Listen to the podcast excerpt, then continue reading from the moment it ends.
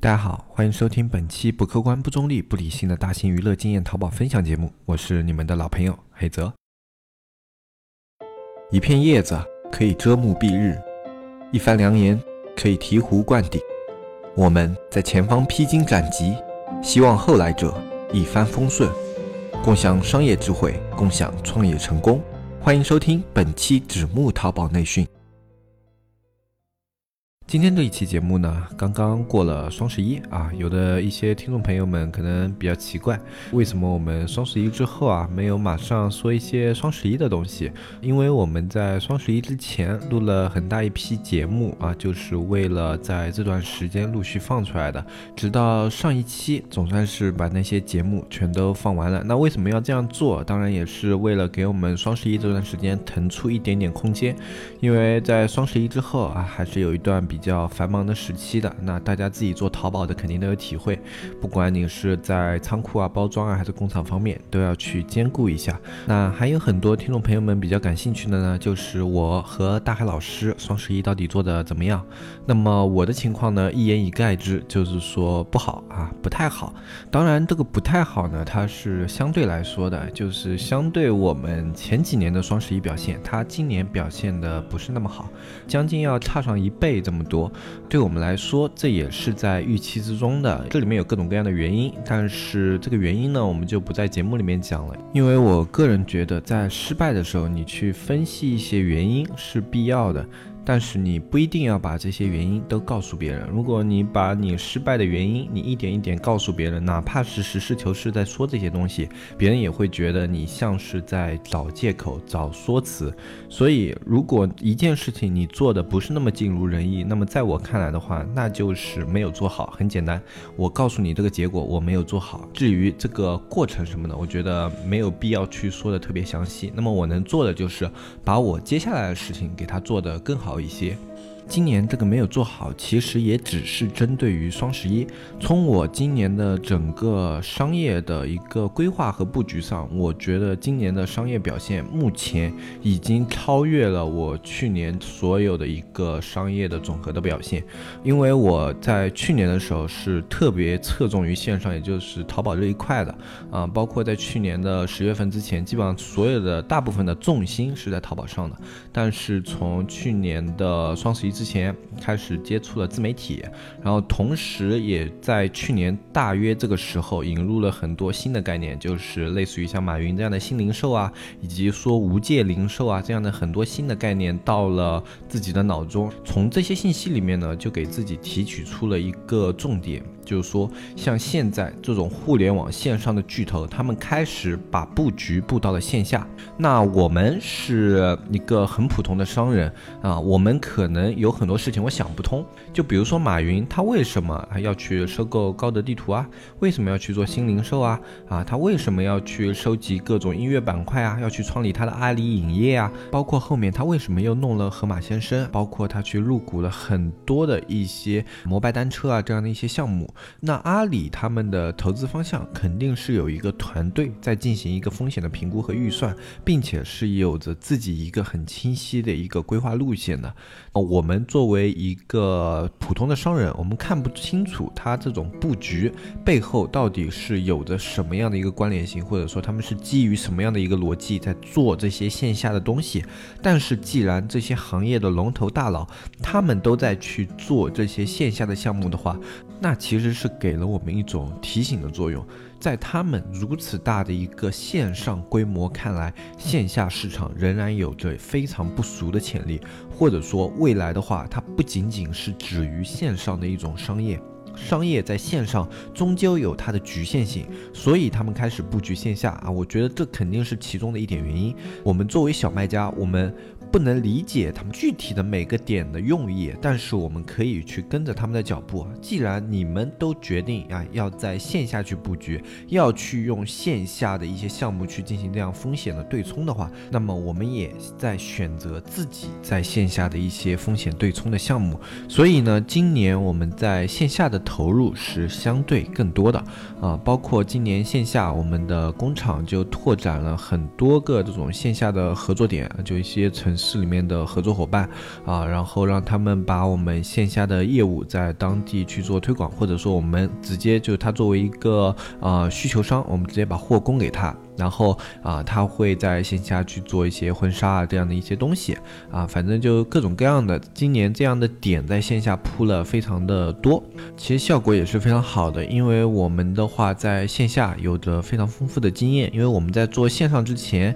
呀就已经去接触过线下，并且整个团队里面都是有很多这种有着丰富经验的一些人员的。那么这样的话，我们再去谈这种外面的一些合作伙伴的时候，就会相对更加。它的轻松，条理也更加的清楚啊，所以今年整个在线下的开拓都是非常的顺畅的。嗯，那么当然，我们这个开拓跟以前这种旧模式的线下也不完全一样。我们今年的话，相比于我们以前那种注重利润以及注重直接利益的做法的话，我们会更加注重我们在线下散布这些点的它的一些地理位置以及它的辐射区域啊，同时还会保证就是以后一个。呃，比较紧密的关联性，甚至有时候我们为了这些点会去牺牲一些原本他们给的这种利润更加丰厚的一些合作商，我们会舍弃掉他们，去选择那些他们在地域啊，或者说在某些方面更加有优势的一些合作伙伴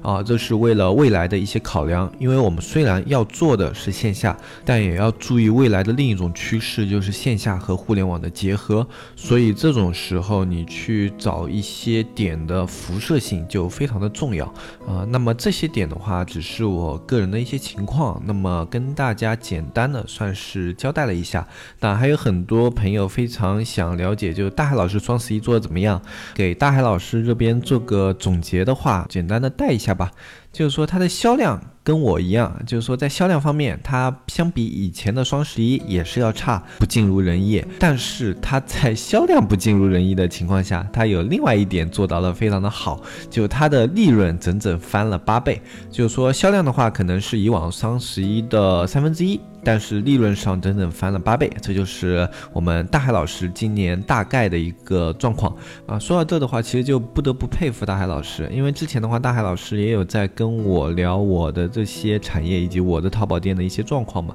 他是非常羡慕我的淘宝店能够一直保持着比较高的利润，尽管销量和那个营业额会比其他的淘宝店看起来要低一点啊，但是我这个店铺的它的整体的利润是维持的非常好的。就我每年双十一如果做到了多少营业额，那我就能保证有多少利润。这跟大商家区别是很大的。可能有的人觉得那些大商家，比如说 top 级别那种店铺，一个双十一啊就能卖个几亿啊，或几千万随便卖卖，卖个几亿、十几亿这样的啊，他们会觉得非常的羡慕。但是其实大商家的话，他们有很多苦衷是没法跟别人说的。就比如说以前的话，我们大海老师，我们双十一聊下来的时候，就说今年双十一赚了多。少呀？大海老师可能说今年双十一马马虎虎吧，赚了大概几百万，或者说有时候一个双十一赚下来一千多万啊，就大概这样的一个情况。最早的时候我会问他，因为那时候也是比较少的接触大商家嘛，然后那时候就会问啊，大海老师就说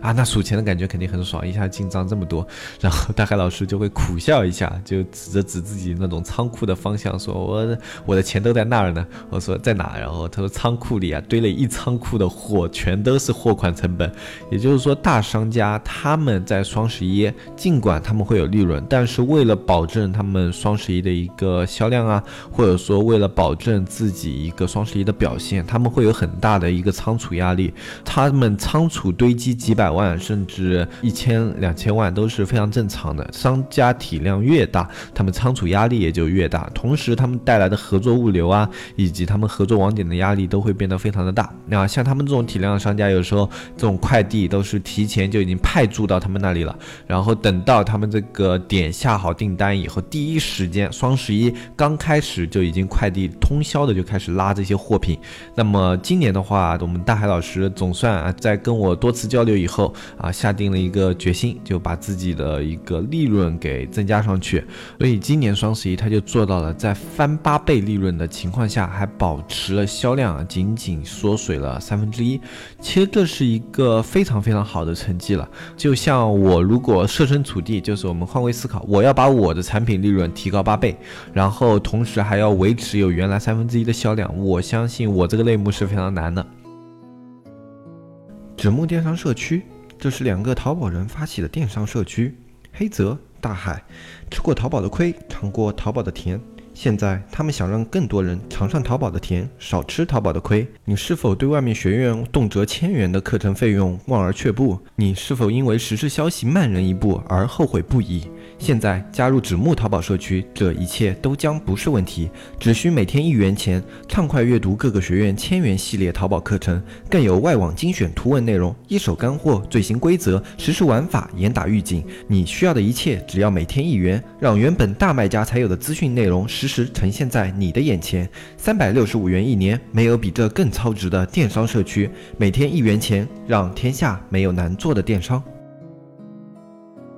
啊，因为我这个类目本身利润已经非常高了，我要在这个基础上去把这个利润空间给拉上去的话，是非常非常难的一件事情。所以这时候就不得不佩服大海老师，他就非常有执行力以及目的性的一个人。他想要把这个店铺就做成什么样的一个效果，他就真的能做出来，就执行力非常非常的恐怖啊！只要你给他一个思路，我们大海老师他会有自己各种各样的玩法，所以跟大海老师合作就会非常的有意思。像我的话是一个。呃，想法会比较多的人，那么我会经常跟大海老师交流一些自己的一些可能尝试性很低的一些点子，或者说就是有点天马行空的点子，但是大海老师他能够把这些点子就很实际的落到一个非常精细的一个操作点上。就比如有的想法，我们基于我们自己的体量是根本做不出来的，就好像我们之前有在说，就是我们想要。在淘宝这里面，把中小卖家这一块的力量给聚集起来，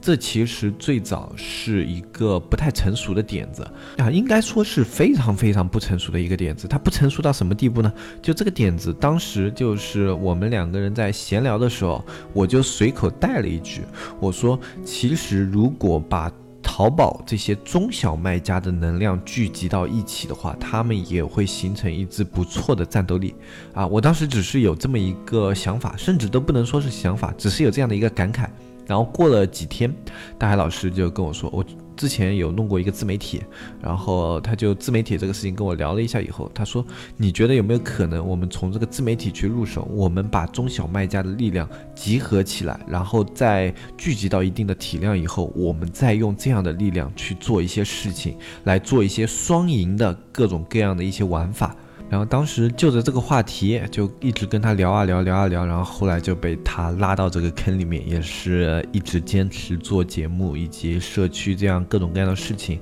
一直做到了现在。这个社区呢，它对我们的意义也不仅像一些传统的自媒体。传统的自媒体的话，他们更多的希望可能是流量的曝光啊，或者说流量的获取，然后以此获取一些广告费用啊，或者说自增加自身品牌影响力啊，就种种的。他们更大的目的往往是用流量来获利。但是我们做这个自媒体的话，其实在一开始，它的目的就是去拉拢更多的中小卖家。因为我跟大海老师，我们两个的话有一个共同的认知，就是。在今后，你整个互联网的商业，它将不仅仅局限于线上，而且它会铺设到线下，它们两个之间会有关联性。那么在今后，线下的东西它不会仅仅局限于一个地方地域，而线上的东西它也不仅仅仅存在于线上，仅仅是发货收货这么简单。它们两者之间必然要产生某种交集，而在这种交集的情况下，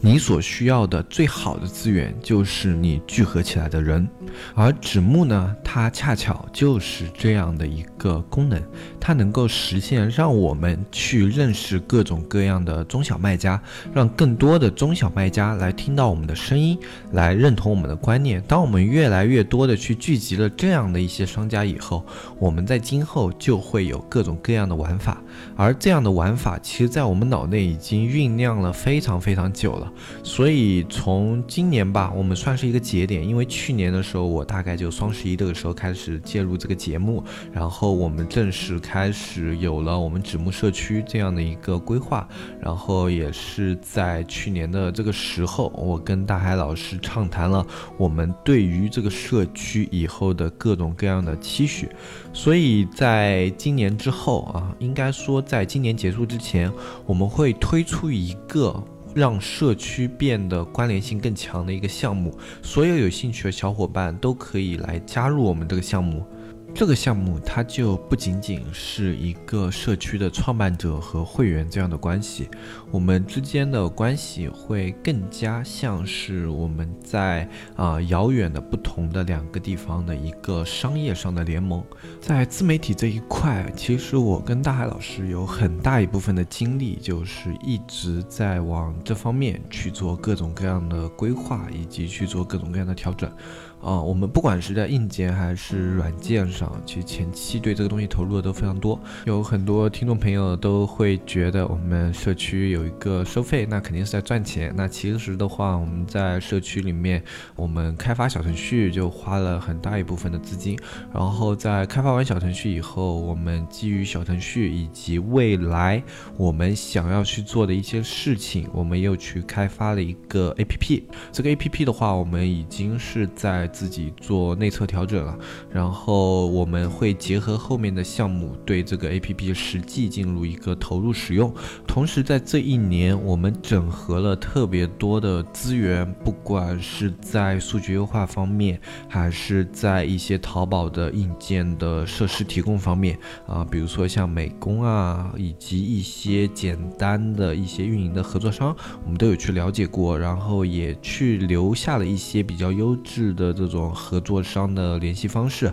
然后当然我们自己也招了一些人，做了一些很基础的服务。那这些其实都是在为我们后面的工作做铺垫。那等到我们的项目正式推出来以后，那么很多听众朋友们一定会发现，我们前面做的这些工作跟我们真正想做的事情这其中的关联性。也希望大家到时候能感慨一下啊，原来纸木在做这么有意义的一件事，或者说腹黑一点。的话就是哇，原来纸木在下这么大的一盘棋，啊，我觉得这种并不是去贬低别人的意思，或者说嘲讽别人的意思，啊，我觉得如果有人愿意这样说我的话，我会觉得非常的开心，啊，因为你去做一件事情，你的条理清晰，步骤缜密，并且前后可以连贯的话，在我看来，这是会比赚钱更加容易带来精神上愉悦的一种做法。今年的项目呢，只是我们最早的一个小试牛刀。在今年之后，我们每年都会推出至少两到三个项目。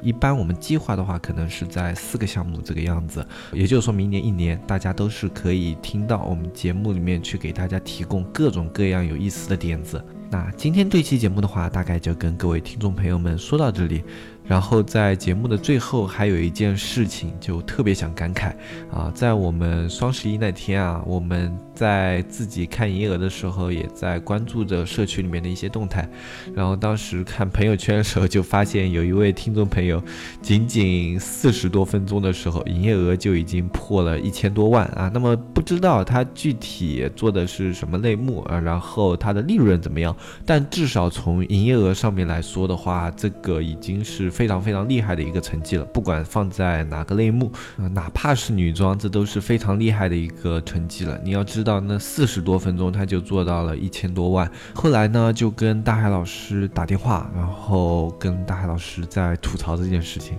我说，这些人都已经是江湖上的不是高手了，还要到我们这个小节目里面来听听我们这种啊浅薄之见啊，真的让我们有点受宠若惊啊。然后大海老师当然也。跟我们闲聊的时候也不谦虚嘛，他说：“那你是江湖上的小喽啰，我也是江湖上的大佬啊。”他说：“我的级别也是非常高的啊。”其实这个双十一真的就是让我感觉人外有人，山外有山。平时觉得自己是江湖上小有名气的一个高手，然后发现其实最厉害的是隐藏在这些芸芸众生中的那一个扫地僧，一巴掌就把我们这些高手全秒了啊！所以以后我跟各位观众老爷做节目的时候，尽量谦虚，尽量低调。各位。听节目的观众老爷可是真的老爷。前面说到了扫地僧，那其实也就想到最近两位创作界的泰斗离我们远去了，一位就是为我们创造了无数江湖的大师金庸大师。那么金庸大师的作品，我想只要是我们这个年代以及比我们这个年代再老一辈的，那是再熟悉不过了啊！真的就是为我们撑起了一个江湖梦。那同时驾鹤西去的呢，还有我们在西方创造了无数英雄和无数有趣宇宙的斯坦利。有人说一个江湖结束了，也有人说一个世界消失了。但是我觉得，结束了一个江湖，消失了一个宇宙，总会有人再出来写新的故事。那么今天这一期节目就跟大家说到这里，我是黑泽，我们下期再见，拜拜拜拜拜。